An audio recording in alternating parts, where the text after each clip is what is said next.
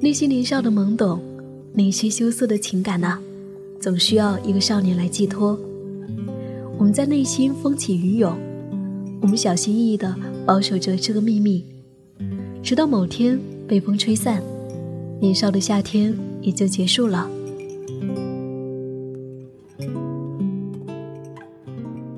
嗨，你好，我是夏意，夏天的夏，回忆的忆，很高兴又和你在一起。我想用声音和文字和你诉说这个世界的美好。如果你想要找到我，可以在微信公众号搜索 “nj 夏意”，夏天的夏，回的忆，就可以找到我了。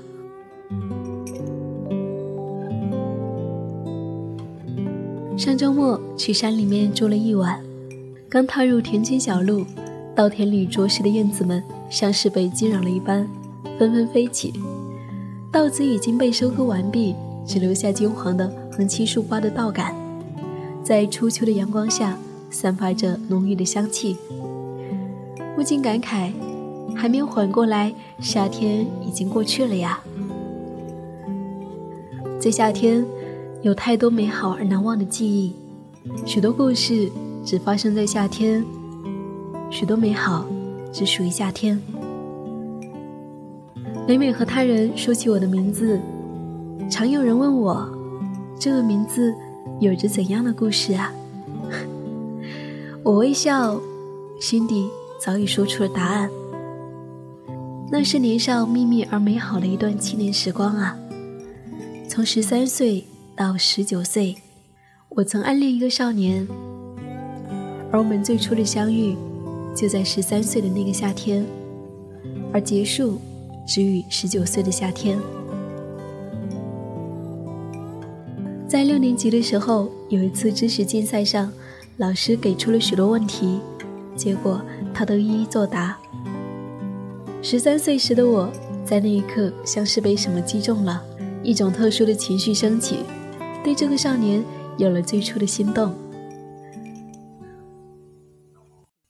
而在少年时代，因为家长的制止，喜欢是一件秘密的小事，喜欢是不被允许说出来的，喜欢只能偷偷的藏在心里。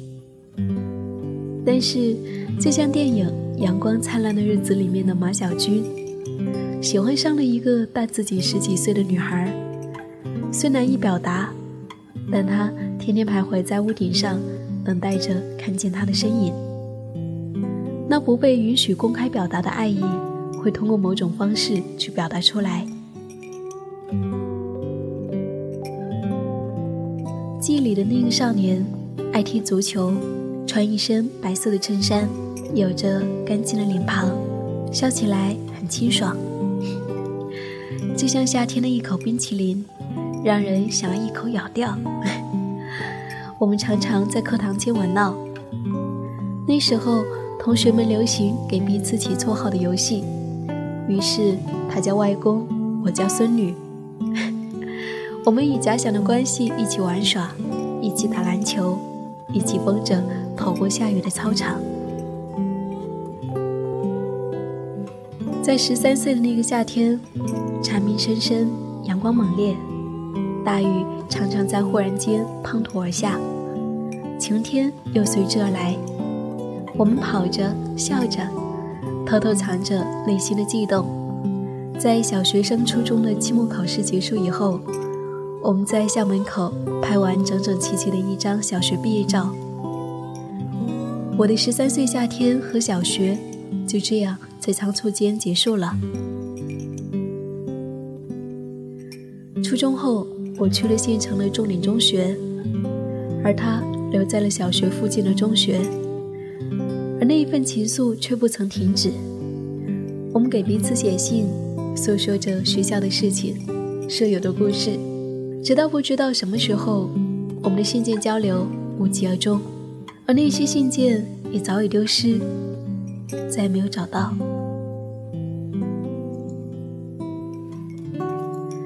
再一次见面，是在十七岁那一年夏天，我上高二。他在初三复读了一年，也考上了我所在的重点高中，成为高一新生。因为年纪不同，我们能够遇见的机会很少。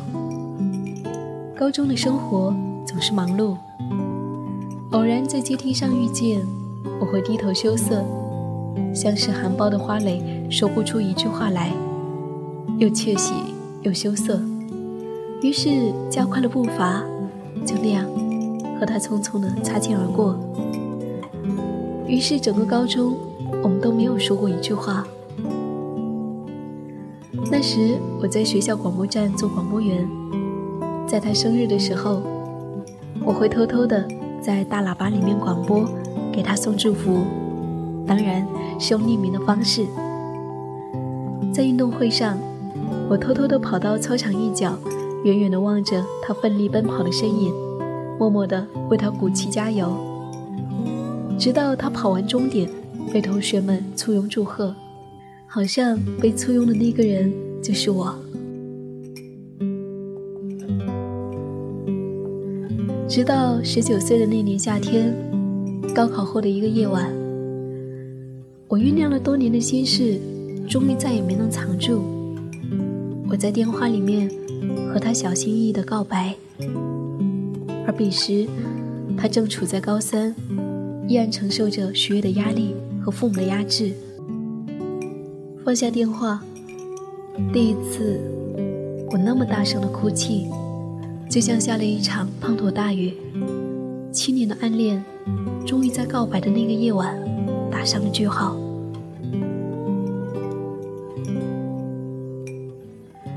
那些年少的懵懂，那些羞涩的情感呐，总需要一个少年来寄托。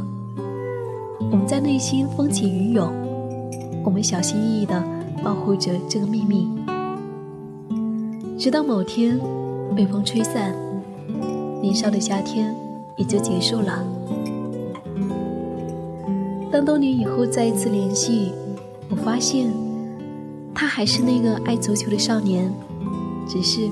我早已不再喜欢他，那些怦然心动的感觉，就像是那些年遗失的信件一样，留在岁月里了。我甚至在猜，也许当初的我喜欢的，只是想象中的一个少年吧。不管怎样，还是要说一声谢谢，我亲爱的少年，谢谢。那些年夏天的回忆，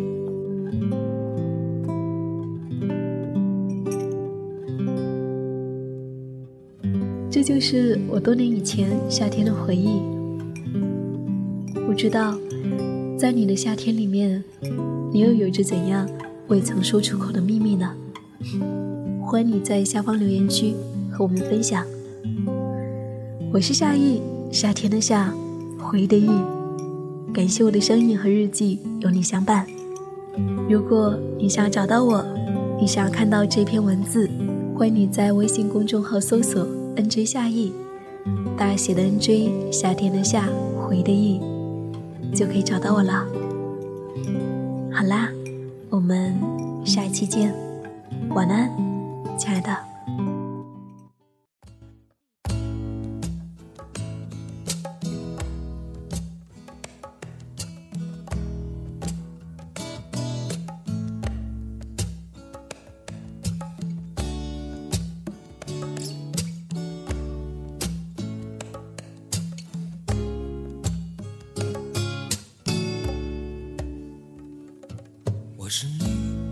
先做窗前的那棵橡树，我是你初次流泪时手边的书，我是你春夜注视的那段蜡烛，我是你秋天穿上的楚楚衣服，我要你打开你挂在夏日的窗，我要你。